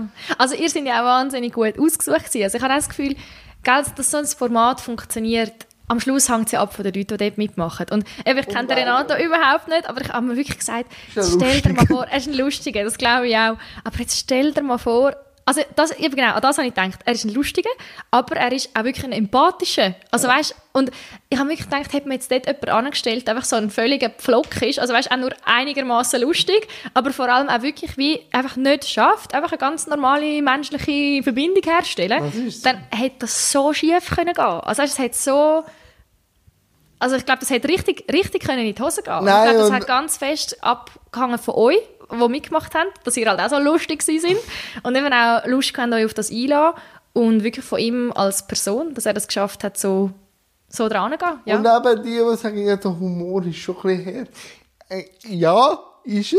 Man, man kann es so anschauen, über Humor lässt sich streiten. Aber die Jokes hat er nicht gemacht, ohne unser wir haben nicht gewusst, was er für Jokes genau. macht, aber er hat ja dann schon gewusst, bei dem und bei dem Jetzt kann, ich so weit gehen. Kann ich so. so weit gehen. Ja, und das ist doch einfach, das hast du doch im Alltag mit allen Leuten, die du begegnest, nicht? Also ich habe jetzt zum Beispiel, zum Beispiel im Arbeitsumfeld, habe ich ein paar Kollegen, ja sicher, und da hast ja, das ist doch ganz normale menschliche Interaktion, dass du zum Teil auf jemanden triffst und jetzt denkst, ah, warte, da bin ich das Leben mal ein bisschen vorsichtig, ich bin nicht sicher, ob der jetzt versteht, was ich meine mit dem und dann gehört es, finde ich, auch zu der Höflichkeit, um dann die Grenzen wieder respektieren. Aber bei anderen Leuten kommst du doch zum Teil recht schnell auf ein Level, wo du merkst, jetzt kannst du wirklich auch mal einen blöden Spruch machen und der weiß, wie das gemeint ist und das macht einfach das Leben ein bisschen lustiger, wenn man ein bisschen so miteinander umgehen kann. Bei einem Interview von der Heistel Brücke hat jemand gesagt, man darf über alles Scherz machen, wenn man nachher über das Thema auch ernst ja. kann diskutieren. Genau. Also, wenn das ja, auch auch wenn die Grundhaltung klar ist. Also weißt, ich glaube, jetzt als Beispiel eben würde jetzt beim Renato so ein bisschen mitschwingen, weißt, dass man das Gefühl hat, ja, der nimmt da eigentlich nicht ernst. Weißt du, was ich meine? Ja, die Erfahrung habe ich auch mal gemacht. Und ja, und also dann finde ich, dann hört jetzt bei mir selber auch, weißt du, die Grenze recht schnell auf, dass ich finde, also ich finde es auch bei anderen Themen so, zum Beispiel bei Sexismus oder so ich finde, wenn man ein Gegenüber hat, das ist meine persönliche Haltung, ja. oder? Aber ich finde, wenn man ein Gegenüber hat... Auch so da darfst du dich persönlich äußern, genau. in den Social Media Kanälen. Ja, wobei eben, gell, dort, ja, musst auch ein bisschen schauen, je nachdem. Ja, Aber ja, ja, dort tue ich mich definitiv Hast du auch nicht im Titel drin, dass das deine subjektive Meinung ist auf der Media? Sehr gut, das ja. ist sehr gut, genau, dass ich da nicht... Ähm, genau, irgendwelche offiziellen Positionen einnehmen. Nein, nein. Nein, aber also, nur weil ich weiß, dass es einfach weißt, auch quasi in der Theorie eine Diskussion gibt über das. Oder also jetzt zum Beispiel gerade was Sexismus angeht. Ich persönlich habe die Haltung, wenn ich mit jemandem rede, jetzt zum Beispiel mit einem Mann, und uns beiden grundsätzlich völlig klar ist, Männer und Frauen haben jetzt, weißt, so grundsätzlich den gleichen Wert, sind so die gleichen Sachen fähig im Leben und so, dann kannst du einfach einmal einen blöden Spruch machen, ja, weißt du, wo ich auf die Kategorie anspielt. Wenn aber jetzt zum Beispiel bei jemandem bei mir schon so ein bisschen mitschwingt, dass ich das Gefühl habe, dann nehme ich jetzt glaube tatsächlich ein weniger ernst, weil ich eine junge Frau bin. Also wenn er dann noch anfängt, Sprüche machen in die Richtung, finde ich es dann recht schnell nicht mehr so lustig. Und das ist auch sehr... Ja. Ja, oder halt vielleicht dann einfach umgehen. Also weißt du, ist irgendwie so, ja, oder, oder dann trifft es mich vielleicht auch oder so, oder? Aber, und das ist etwas wahnsinnig Subtiles, aber ich habe das Gefühl, wenn du so eine Grundhaltung von, von Respekt und ja, wenn du wirklich und einfach... halt auch Neugier. Also Neugier, genau. Und ich glaube, wenn du wirklich einfach auch grundsätzlich so durchs Leben gehst, dass du sagst, selbstverständlich sind wir nicht alle gleich, wir sind unterschiedlich. Genau. Aber ähm, ich will jedem Menschen mit dem gleichen Respekt begegnen. Wie Wenn du das dir selber tief, ja, ja, ja. Und wie jedem anderen, oder? Und ich glaube, wenn das ganz tief wirklich so in dir drin hast, dann kann es dir schon noch passieren, dass du natürlich jemand anderen verletzt aus Versehen. Das kann immer passieren. Das ist auch ein Teil von menschlicher Interaktion.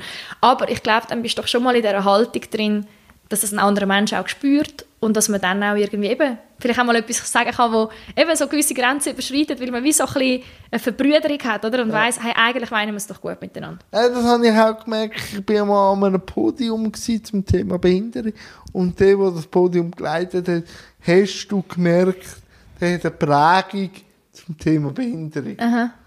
Und die eine Prägung in welche Richtung? Ja, weißt du, er ist so zu mir gekommen und hat gesagt, Kellyanne, du hast das Geburtsgebrechen, also meine Gebur ja. äh, Behinderung seit Geburtstag, ja. Es tut mir leid. Oh, ja. Und du hast ja das Wort Geburtsgebrechen. Ja, aber das ist so, das ist medizinisch. Schon, okay, weil das finde also, ich jetzt für mich in meinen Ohren auch schon ein bisschen so Ja, aber das tut mir leid. Ja, ja.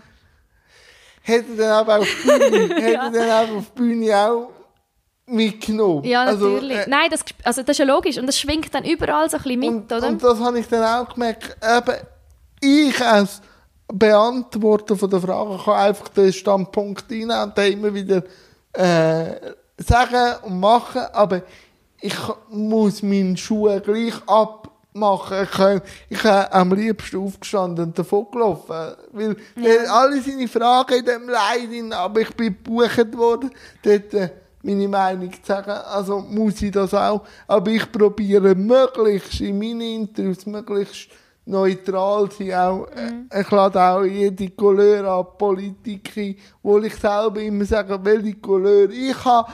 Aber ich probiere immer auch den anderen, wie du gesagt hast, zu verstehen um überhaupt das Gespräch zu entwickeln. Ich glaube, es ist ein bisschen das, was ich vorher gesagt habe, weißt, wo du mich gefragt hast nach meiner Methode oder eben wie neutral man kann sein im Journalismus ich habe es zumindest versucht, ich dort auch schon so ein bisschen auszudrücken. Ich glaube, wenn du wirklich ganz ehrlich in dir drin die Überzeugung hast, dass du wirklich sagst, ich sehe mich nicht berufen, um irgendwem meine Meinung aufzuzwingen oder irgendetwas, sondern ich sehe wirklich meine Aufgabe drin, mit den Leuten ehrlich reden und dann eben kommt noch das dazu, ich gesagt habe, mit der Methode, dass du es auch dann ganz auf eine bestimmte Art und Weise anwendest. Aber ich glaube, die Grundhaltung, muss ich mich jetzt da gerade verstellen, um mir Mühe geben, um möglichst neutral zu sein? Oder ist es etwas, was ganz natürlich kommt, weil das wirklich meiner Überzeugung quasi entspricht? Oder? Ich glaube, da reden wir eigentlich vom Gleichen wieder. Das ist so. Mhm. Und es ist auch spannend, mal grundsätzlich weit weg zu haben vom eigenen Garten und mit dem Absolut. probieren, Absolut. Etwas, also mir persönlich ist das sogar wahnsinnig wichtig, ja, mich nicht nur mit Leuten und Meinungen umgeben, wo eh schon einfach, weißt du, quasi, das ist ja jedes Gespräch wie so, ah, findest du auch? Ja, ich finde auch. Ja. Und dann hört es eigentlich schon auf. Und das finde ich einfach auch überhaupt nicht interessant. Wir könnten, glaube noch stundenlang weiter Darf ich noch eine letzte Frage? Du darfst, du darfst. Gut, gut. Also, oder, Du musst, du, du musst das Timing im Griff haben. Heute ist es mal dein Job. Schau, etwas, was mich wirklich verwundern also ist jetzt ein kleiner, ein Brauch, ist nicht so, ich mache jetzt nicht ganz so die eleganteste Überleitung zu dieser Frage, aber vielleicht spielt es ein bisschen rein, Sachen, die wir schon besprochen haben. Und zwar, mich würde es wundern, wie du die Schweiz oder das Umfeld, das du da lebst, so grundsätzlich wahrnimmst, weil ich, ich habe das einfach in verschiedenen Sendungen, die ich jetzt von dir auch geschaut habe, schon so ein bisschen gehört, weißt du, im Vergleich zu anderen Kulturen. Findest du, die Leute, zum Beispiel im öffentlichen Raum, weißt, im ÖV oder beim Einkaufen oder so, was ist so die Grundhaltung der Leute, wo dir, oder was unterscheidest du für Typen an Grundhaltung, was begegnet dir da? Findest du, die Leute sind eben so ein bisschen, ah ja, kann ich ihnen helfen, aber so ein bisschen in diesem Helfersyndrom, oder hast du wirklich das Gefühl, da gibt es ein ehrliches Bemühen darum, einander quasi das Leben so leicht wie möglich machen, gegenseitig, oder wie, wie erlebst du das? Ganz unterschiedlich. Also, ich kann kein Stereotyp Schweizer sagen. Mhm. Was ich mir manchmal ein bisschen wünschen ist, dass die Schweizer ein bisschen neugieriger und die Neugier auch würde zeigen. Und nicht erst mit dem Hammer musst ja von allem Schutten weg und dann kommt die Neugier. In der Schweiz wäre im Grund von seinem Kern neugierig. Er, er zeigt einfach manchmal nicht. Oder du brauchst viel länger, mhm. bis auf seine Neugier kommst. Und meistens, also nicht, dass, eben, man hat manchmal die Leute mit mir als Stereotyp umgehen, das kann ich nicht gross beeinflussen, aber viel hat es auch mit mir zu tun. Wie du dich verhaltest. Wie ich mich verhalte. Natürlich gibt es die, die auf den Stereotyp Rosto einfach anspringen. Und die weiss ich auch etwa wie handeln. Aber ähm, meistens ist es so, wie ich auf die Leute zugehe, kommen auch gewisse Leute auf mich zu. Also mhm. das merke ich immer mehr. Und halt, ich bin halt immer ein Kommunikativer und probiere das dann halt manchmal auch ein bisschen exzessiv. Ein bisschen brechen, andere, so dass, den ja. anderen ein bisschen mit zu verbalisieren. Klingt ja. mir nicht immer, aber eben, es kommt, äh, manchmal bin ich auch froh, wie ich nicht angesprochen. Mhm. Also manchmal gibt es auch Tage, und ich muss sagen, schauen Sie, liebe Frau, meine Sprechstunde ist heute durch. ich kann morgen wieder kommen. Das gibt es auch. Aber wenn es aus Neugier passiert, also ich kann, bin manchmal ein bisschen allergisch, wenn man einfach Smalltalk betreibt. Ja, einfach, dass so. etwas gesagt ist. Ja, oder? Äh, genau. reden um des Redens willen. Genau. Und dann kann ich wirklich auch so, oder die Übermotivierten, wo dann du wo das Nein nicht verstehen. Mhm. Also weißt du, einfach, du merkst, die haben jetzt den Stereotyp Rohstuhl, der braucht jetzt einfach Hilfe. Genau. Egal, ob er sagt, nein, er braucht keine Hilfe. Und dann kann ich manchmal renitent werden. Aber, ähm, was ich mir würde wünschen, der Schweizer ist nicht allzu neugierig und will ein bisschen den Normen entsprechen, was denn die Norm auch ist. Und das muss man selber aufbrechen. Also der mhm. Schweizer ist jetzt, äh, das ist meine subjektive Meinung, nicht so lernfähig, also lernfähig, schon wenn man ihn ein bisschen an der Hand nimmt. Man muss den Schweizer auch manchmal ein bisschen an der Hand nehmen und sagen, schau ich mal. du der, der sagt, jetzt soll ich dir mal helfen. Ja, genau. Also, auf einer gewissen Ebene, ja. ja.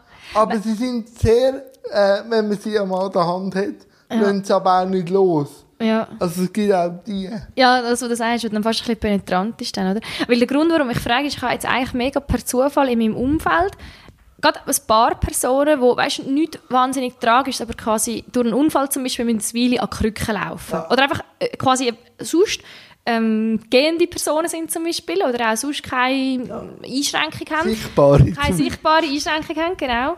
Oder keine, die sie in ihrem Alltag so klar würden merken oder sich so klar würden ausdrücken oder erkennbar wäre von außen.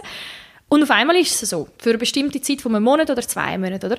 Und ich habe von ein paar gehört, wie schockiert sie sind, wie die Leute mit ihnen umgehen. Also weißt du, zum Beispiel eben, wie wenig dir irgendwie angeboten wird. Ganz praktische Sachen, wie eben möchtest du absitzen im ÖV oder so.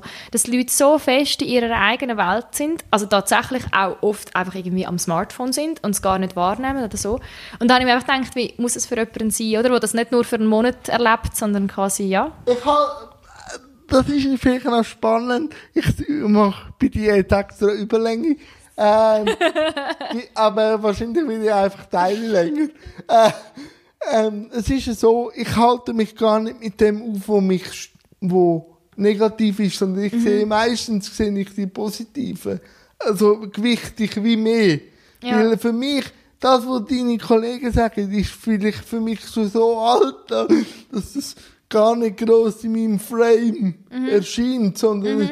äh, für mich erscheint das mehr, wenn jemand mal wirklich aus Interesse mal etwas fragt, zähle ich dann fast mehr zu den Erlebnissen wieder, wenn jetzt jemand halt nicht aufsteht. Ja, also, genau, so, genau. Ja, also, nein, weil, weil mich ja. das nicht, weil ich wie abgestumpft bin. Ja, dann stimmt halt nicht auf. Ja, oder positiv formuliert, also entweder abgestumpft oder positiv formuliert, du fokussierst dich halt auch auf das, Ich schaue immer das Glas halb voll an. Also, ja. weißt, ja. und, aber was ich wirklich, und das sage ich auch manchmal in den Interviews, was mich manchmal stresst, ist, aber das ist menschlich, das ist nicht immer groß Schweiz oder so, wenn man an ein Problem anläuft und dann einfach sagt, das geht jetzt nicht. Dass man einfach sich hinter dem, es geht jetzt nicht, versteckt, sondern dass man nicht will, Lösungen suchen, oder? Also, es geht immer, wenn beide mhm. Wollen, irgendwie. vielleicht muss man mich tragen, aber dann muss ich auch getragen werden. Das, das, äh, empfinden die viele auch nicht, ja, du wirst streit. Ich finde es immer lustig, getragen zu werden. Also, aber wenn ich das Ziel im Fokus habe, kann ich den Deal auch ein, dass man mich trägt. Also äh, würde ich mir manchmal eine gewisse Kreativität in der Gesellschaft mhm. wünschen, wenn man Problem aber da muss ich mich selber immer an der Nase nehmen, mich nicht zu lang am Prozess aufhalten, sondern am Ziel. Ja, nein, ich weiß, du meinst. Ja. Danke. Bitte, bitte, es sonst noch ein, zwei Fragen? Jetzt machst du eh schon Überlänge, gell? Ja, jetzt, jetzt, jetzt spielt es auch keine Rolle mehr. Das haben wir eh schon überzogen. Nein, aber eigentlich war es schon das, was mich irgendwie so am meisten beschäftigt hat. Also, es hat mich jetzt auch überrascht, wenn du gesagt hättest, der Schweizer ist so und so, weil ich, ich glaube sowieso nicht an das. Also, weißt auch wenn man so ein bisschen, ich glaube, es gibt gewisse Tendenzen, es wo man gibt, kann sagen... Es gibt Tendenzen. Oder? Also, weißt, also äh, ganz kla klassisches Beispiel. Also, es gibt natürlich auch dort Unterschied in Deutschland komme mhm. ich eher eine Antwort über äh, eine schnellere, ein bisschen gut oder schlecht ist. Ah, beim, beim Schweizer muss man viel abgeklärt ja. werden. Ah, das ist jetzt also, lustig. Okay. Also, ja, ja. Das, das, merke ich jetzt einfach. Ich würde nicht sagen, das ist generell jetzt so. Aber mhm. was ich merke, da kommst du eher am Vater gerade Antwort über und dann kannst du mit anderen Fragen beschäftigen, wie ich muss abklären oder ich muss, ich muss aus Sicherheit. So, also, mhm. Die Schweiz ist eher zögerlich. Darum liebe manchmal ein bisschen an der Hand nehmen und sagen, komm, wir probieren es jetzt. Ja, genau. Also so. Wenn ich nochmal eine Frage ja. stelle zum Tabu, eben, weil es ja das Format ist, das uns quasi überhaupt angebracht ja. hat. Ähm, also ich habe das Gefühl, ich habe für mich wirklich viel gelernt beim Schauen.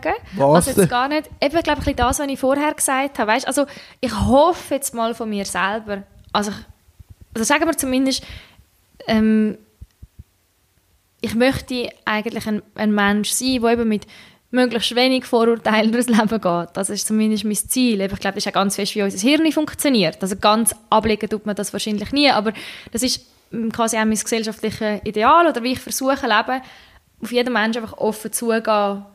Ja. Völlig egal vom, vom Status, ja. von was auch immer. Einfach offen auf die Person zugehen. Darum hoffe ich, ich mache das.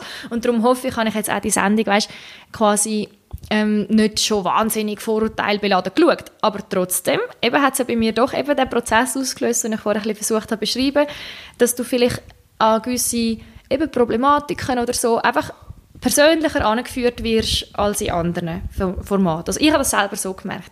Aber was mich eben würde interessieren, was würdest du sagen, hast du selber am meisten gelernt aus dem? Hat es etwas, was du sagst, hast du vorher vielleicht ein bisschen anders gesehen oder gar nicht so wahrgenommen? Ich will das gar, ich will das gar nicht auf Tabu an und für sich äh, streuen. Ich du weichst meiner Frage aus. nein, nein, nein. Aber es, sie trifft schlussendlich. Aber warte ab, kriegt eine Dramaturgie.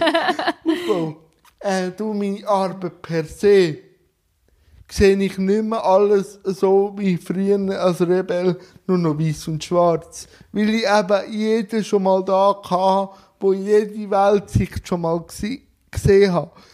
Bei Tabu, habe ich einfach gemerkt, ähm, ist das Format so cool gewesen, dass man eben nicht mit dem Mahnfinger oder mit dem schlechten Gewissen oder, weißt, du kannst auch dem Zuschauer ein schlechtes Gewissen machen, wenn ich jetzt äh, eine traurige Story erzähle, Klar. wie mich alle dissen draussen.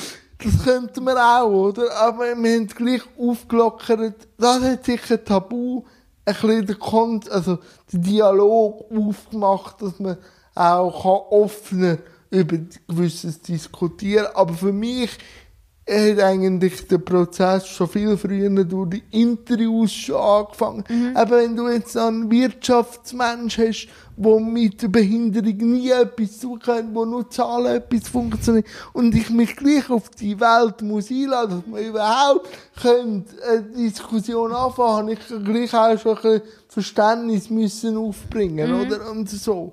Oder auch mit Institutionen zu tun haben, wo ich früher total anti-institutionskritisch äh, gestanden bin, kann ich gleich sagen, sind ihre Darrechtsbewilligung, weil wir müssen zeigen, dass wir, äh, dass wir auch ein Teil von der Gesellschaft sein wollen. Und die Gesellschaft muss einfach offen sein. Aber wir können nicht von der Gesellschaft erwarten, schon die Diskussion, Gesellschaft, oder ich diskutiere oft auch mit, mit äh, Politikern, die sagen, es ist ein Auftrag an die Gesellschaft, euch zu integrieren. Sag ich, ja, finde ich, also kann ich jetzt nicht verstehen. Ja. Irgendwie, weil, wenn du sagst Gesellschaft, Also, was sind denn wir? genau, genau. Also es gibt Gesellschaft und dann gibt es noch euch. Oder wenn, Genau. ich, wenn ich wirklich Ja, ein ja. Problem will Ja. Mhm. adressieren sage ich Fußgänger. Ja, dann ist klar, wer ich meine. Aber wenn ich, ich sage, auch wir gesellschaftlich, auch wir Behinderte, müssen einfach die Vielfalt wirklich ein bisschen, nicht aggressiv, aber einfach immer wieder mit ein bisschen Druck zeigen. Mhm. Und was ich halt einfach nicht kann verstehen, ist, wenn man Gesetze macht, und es nicht umsetzen wie jetzt Barrierefreiheit, aber das würde zu weit führen. Darum sage ich einfach immer, wenn es um Verhältnismäßigkeit in der Barrierefreiheit geht, sage ich, ihr könnt einfach Städte immer die gleiche Bushaltestelle blockieren, weil dann würde es aktiv, aber müssen gehen. Müssen auf das aufmerksam machen. Das kann niemand für uns übernehmen. Wir müssen mit dem Anliegen kommen und Fußgänger oder der restliche Teil von der Gesellschaft muss offen sein. Aber den Anstoß müssen immer wir bringen. Ja. Nein, da glaube ich tatsächlich auch daran, dass eben wirklich über so persönliche Geschichten, also hast nur schon eben mal eben sich können reinversetzen.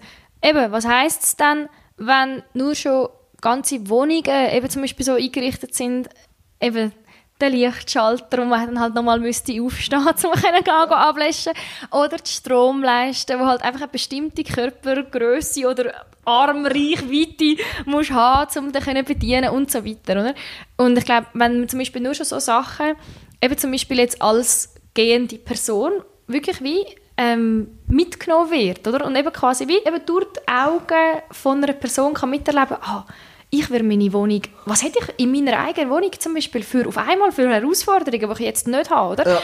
Ich glaube, das hilft wahnsinnig. Zum dann eben zum Beispiel auch, wenn ich nachher am Bahnhof gehe, den Bahnhof mit ein bisschen anderen Augen sehe und mir wie sagen, ah, Moment schnell, okay, ich kann jetzt da die paar Stegenschritte oder Stegentritte ohne Problem ablaufen, jemand anderes vielleicht nicht. Und ich glaube, das braucht, eben, gewisse Leute machen das vielleicht sowieso schon, durch einfach ihre, ja, ihr Einfühlungsvermögen, aber ich glaube, fast alle müssen auf Art und Weise ein bisschen in die Aber andere Realität angenommen werden und gezeigt werden. Ja, genau. Hallo da. Oder zumindest weißt du, so ein bisschen den Trigger bekommen, Genau. damit sie angeregt werden, um sich mal zu überlegen, okay, wie wäre das eigentlich für mich? Das ist so.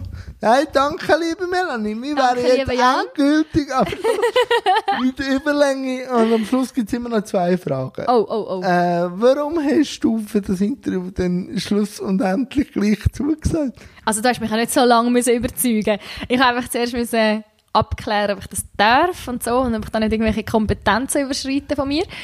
Ja, ich habe es ja schon gesagt, weil ich einfach dein Fangirl bin. Sehr schön. Der erste offizielle Gruppe. Genau, genau. Und wie hast du es gefunden, du, der selber immer Interviews auch machst und so mit Leuten redest? Ja, für mich natürlich total lustig, mal in dieser Rolle zu sein, oder? Und also ich frage mich einfach so ein bisschen, ist das interessant zum Hören?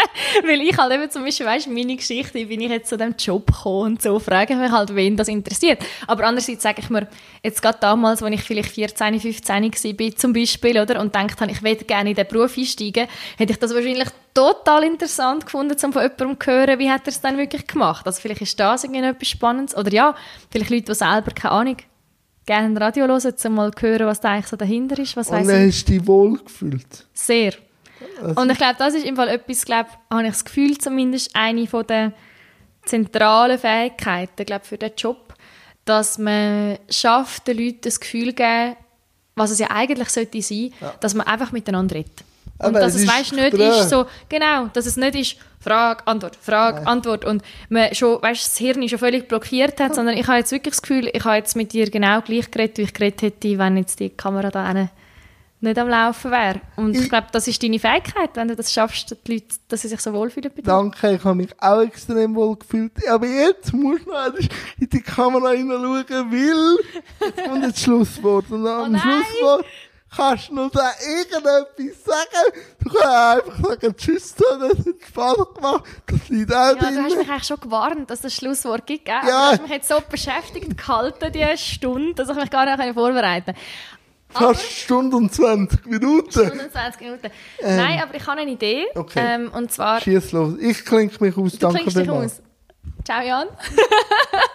Nein, eigentlich wollte ich eben eigentlich dir das Schlusswort geben, weil ähm, eben die Frage, die ich dir am Schluss gestellt habe, eben quasi, was hast du vielleicht auch selber gelernt oder eben, wie nimmst du das Umfeld wahr? Und ich glaube, genau das, was du gesagt hast, du würdest dir wünschen von den Schweizerinnen und Schweizer, dass sie ein bisschen neugieriger werden. Allgemein Menschen. Allgemein Menschen. Allgemein. Aber jetzt, wir sind doch immerhin in diesem Land, das ist unsere Lebensrealität zu einem grossen Teil. Aber ja, allgemein Menschen, wir müssen es gar nicht aufs Land beschränken. Allgemein Menschen, dass man soll neugierig sein und offen im Umgang miteinander. Und ich glaube, darum mache ich eben meinen Job so gern. Weil eigentlich das Einzige, was du brauchst, ist eigentlich einfach neugierig sein und wollen mit, gell? und wollen mit anderen Leuten reden und wirklich ein ehrliches Interesse haben, um dann ihre Geschichten erfahren und herausfinden, wie sie denken und warum sie so denken. Und ich glaube tatsächlich, dass wir uns allen im Alltag, aber eben das zitiere ich nur dich, das ist jetzt gar nicht meine, genau. Ich glaube, dass wir uns allen im Alltag gar nicht so schlecht tun, um ein bisschen neugierig miteinander umzugehen und äh, ja, einander ein bisschen offen begegnen. Danke vielmals.